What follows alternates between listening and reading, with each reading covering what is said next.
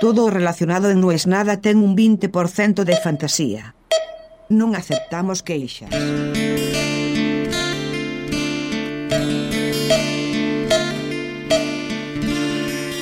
No puedo esconder las canas.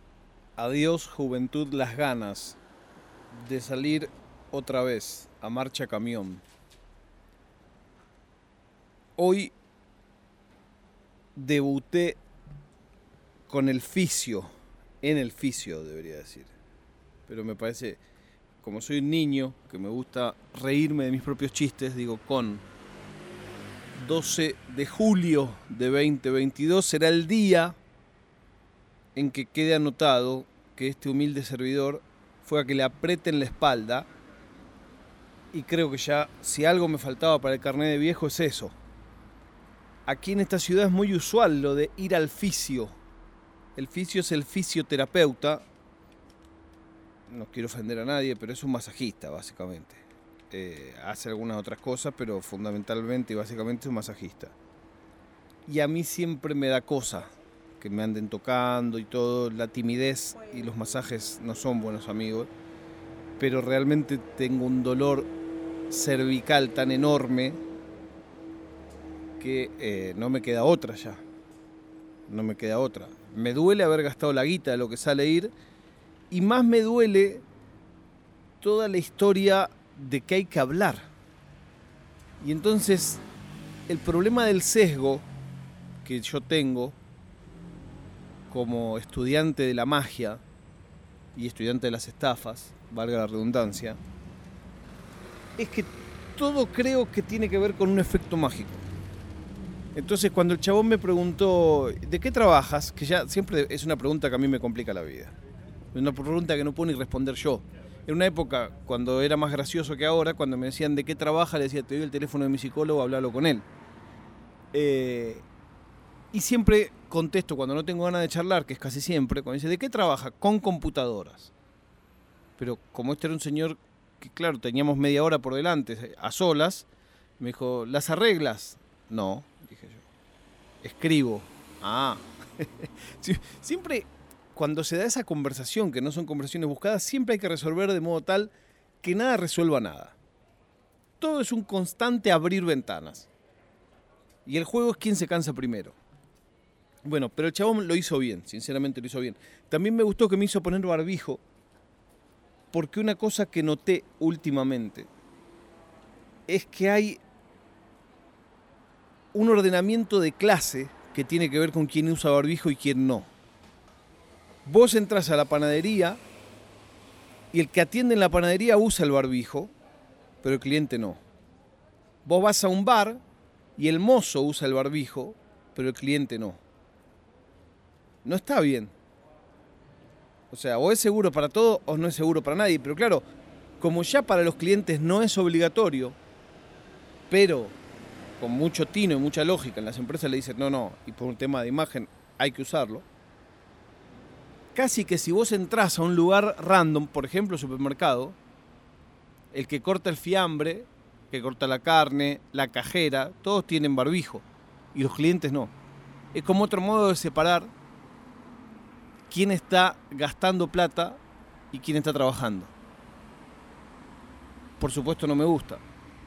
Y acá me hizo el chabón, me dijo, ¿tienes mascarilla? No, bueno, le digo, sí, tengo. Y para mí ahí adentro decía, bien. La cuestión es que te apretan de unas maneras increíbles. Y yo sospecho eso, que un poquito me hacía lectura de tarot. De momento me dice, eh, vos debes estar encorvado todo el día. No, no. Un poco, siempre un poco le tenés que decir la verdad y un poco mentir. Para que no, no hay que hacérsela tan fácil. A cualquiera, ¿no? Lo cual es una boludez, porque al final el tipo lo que quiere es ayudarte. Pero también yo siento que quiere que vuelvas. Yo siento que hay un poco de eso que yo como paciente de psicólogo de toda la vida, siempre sospechás que el psicólogo podría ya decirte, bueno, el problema es este, es tu primo hermano de Bahía Blanca y chao, y se acabó. Pero un poquito se estira porque se supone que vos todavía no estás listo para saber el problema es el primo hermano de Blanca. Entonces se estira, se estira, se estira. Claro, siempre estás al borde de ¿cuál es el límite entre la honestidad y el pagame tres sesiones más? Y esto un poco también. Me dice, ¿estás apurado? Le digo, no. Ah, porque dijiste que nada más tenías media hora cuando pediste el turno. Yo pensaba, sí, eso porque soy una rata, no porque tenía poco tiempo. Y además porque no me imagino una hora con un chabón apretándome la espalda. Te clava los codos de una manera bestial y, y, un poco va tanteando. Me dice, ¿hace deporte? No. Nada. Bueno, camino. ¿Caminas mucho? No. Bueno, le digo, no, menos lo que quisiera. Bueno, me voy a poner ahí, qué sé yo, y me toca los gemelos y dice, ¡eh, qué gemelo! Y eso me sonó, es medio, medio como, ¡ay, qué grande! Nunca vi una tan grande. Le digo, qué sé yo. Me dice, ¿pero caminás eso solo? No, hago 9.000 pasos por día más o menos. Ah, pero está bien eso. Sí, sí. Y también creo que un poco me estás consolando. Un poco me estás haciendo palmoterapia. Tipo, no, está muy bien que camines tanto siendo gordo. Hace un calor sofocante acá acaba de pasar una chica. Bueno. Y a la vez, cuando me fui me dio unas instrucciones, un poco la pegan algunas cosas. Porque claro, digo, no, yo duermo de costado. Ah, pero no tenés que tirar el peso en el hombro. No, claro, sí. Y un poco es como obvio. Me dice, vos el codo lo apoyás bien. Pero la espalda no. Que a mí me hace acordar, ah, claro, una cosa que siempre yo decía cuando, cuando tiraba las cartas es, vos sos una persona que no tenés término medio. Vos te ahogás en un vaso de agua o haces cosas imposibles. Y la gente dice, ¡Ah! estás hablando de mí, ¿cómo me conoces? Y bueno, y si vos mientras yo decía esto estabas pensando que estoy hablando de vos, no estoy hablando de vos. Pero así funciona eso.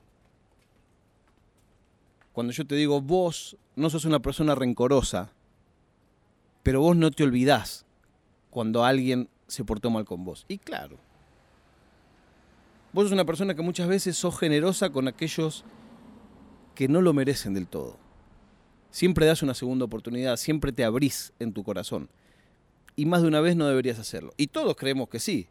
Nadie va por la vida diciendo, no, yo soy un hijo de puta y al que puedo cagar lo cago. Por más que hay muchos que son hijos de puta que pueden cagar lo cagan, no tienen conciencia de eso creen que son buenas personas. Vos sos una persona que sos muy amigo de tus amigos, que les brindás todo, que no especulás. Cuando a alguien lo querés, le abrís las puertas de tu casa, muchas veces incluso de más. Y hay quien se abusa de eso. Y claro, boludo, por supuesto que hay quien se abusa de eso. Bueno, todo eso es eh, lo que hacen los adivinos. estoy un poco disperso hoy. Hace mucho que no hablaba en este podcast. Hace mucho que no me sentaba a grabar. Hace un calor bestial, creo que lo dije. Estuve dando una charla en Marbella sobre Decidilo. Se viene un evento que se llama Podcast Movement, que es el evento más importante de podcast del mundo y en ese evento eligen algunos podcasts a los que invitan. Básicamente eso significa que no les cobran. Es un premio. Y no es nada, es uno de esos podcasts este, este año. Entonces voy a poder recibir toda esa formación que te da Podcast Movement gracias a este podcast que ustedes están escuchando. Y me pasó una cosa loca y por eso uní esto con la charla que di en Marbella. Cuando lo comenté, mucha gente me felicitó. Che, qué bien, te felicito por el premio. Y yo instantáneo le digo, bueno, no es para tanto.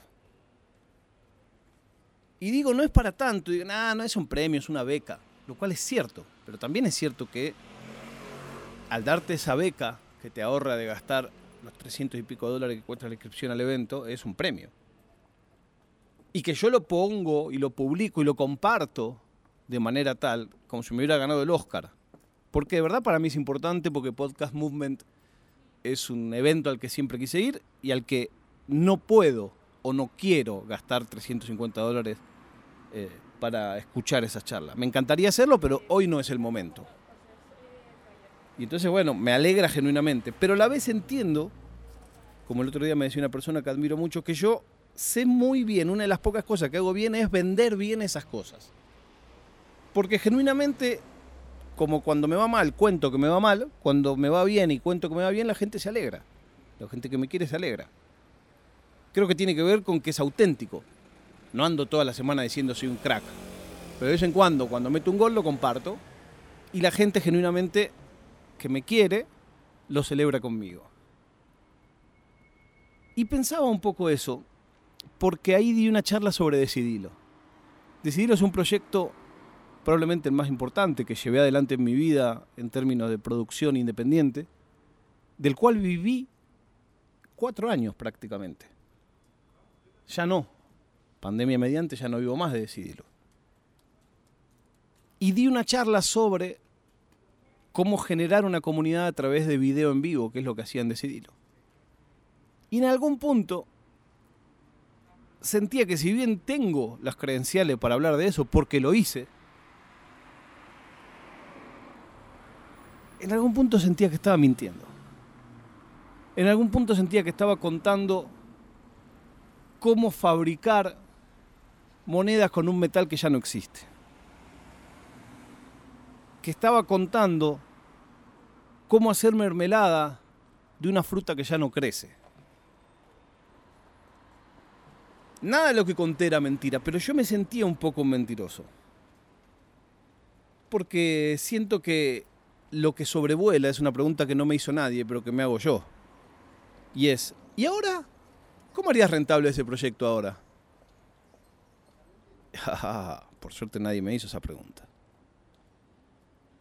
Y con esto me pasa un poco igual. Me gano la beca de Podcast Movement por un podcast que hace 20 días que no grabo.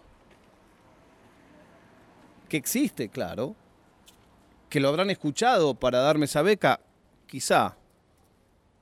Mi costado más boicoteador dice, no, miraron la cantidad de seguidores en Twitter y una vez más fue eso lo que decidió que algo pase o deje de pasar.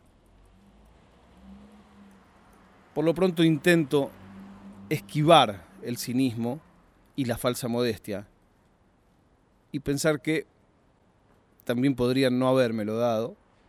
Pensar que en agosto, el 23 de agosto, voy a durante dos días estar todo el santo día con mi cabeza y mis ojos en Dallas, escuchando a los número uno del podcast, con la esperanza de grabar más seguido, de encontrarle la vuelta y de celebrar que no es nada.